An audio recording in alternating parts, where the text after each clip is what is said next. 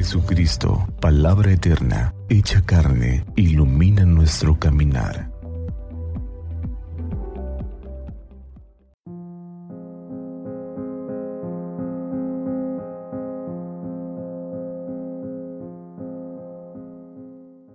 ...20 de noviembre de 2023... ...lunes de la semana 33 del tiempo ordinario... Lectura del Santo Evangelio según San Lucas. En aquel tiempo, cuando Jesús se acercaba a Jericó, un ciego estaba sentado a un lado del camino pidiendo limosna. Al oír que pasaba gente, preguntó qué era aquello, y le explicaron que era Jesús el Nazareno que iba de camino. Entonces él comenzó a gritar, Jesús, hijo de David, ten compasión de mí. Los que iban adelante lo regañaban para que se callara, pero él se puso a gritar más fuerte, Hijo de David, ten compasión de mí. Entonces Jesús se detuvo y mandó que se lo trajeran. Cuando estuvo cerca le preguntó, ¿qué quieres que haga por ti?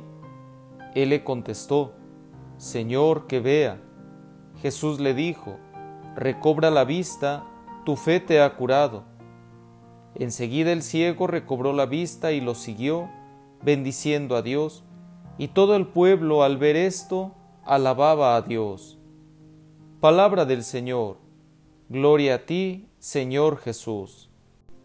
El Evangelio constantemente nos dice que el Señor Jesús hace preguntas, y las preguntas para quienes se encuentran con Él es para poder encontrar un mejor sentido a la vida para descubrir las verdaderas intenciones del corazón y también para aprender a buscar más profundamente a Dios en la vida. Por eso el Señor Jesús, encontrándose con un hombre ciego de nacimiento, le pregunta, ¿qué quieres que haga por ti?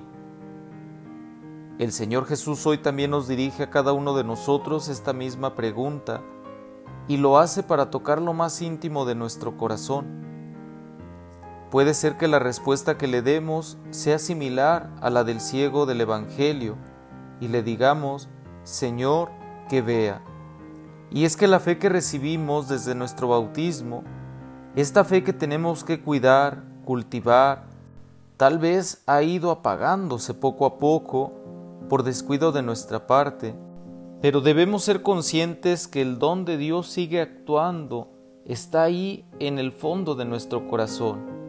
Ese pedir al Señor Jesús que yo vea puede abrirnos a Él y recibirlo, dejando que el Espíritu Santo actúe en nosotros para poder ver mejor, no solo con los ojos corporales, sino también con toda nuestra mente y con todo nuestro corazón buscándolo de verdad hasta poder escuchar de sus labios, tu fe te ha curado, tu fe te ha salvado. Y así podremos seguir alabando a Dios porque Él nos ha devuelto la vista. Que Santa María de Guadalupe, nuestra Madre, interceda por nosotros, y que iluminados por las palabras de su Hijo tengamos un día lleno de bendiciones.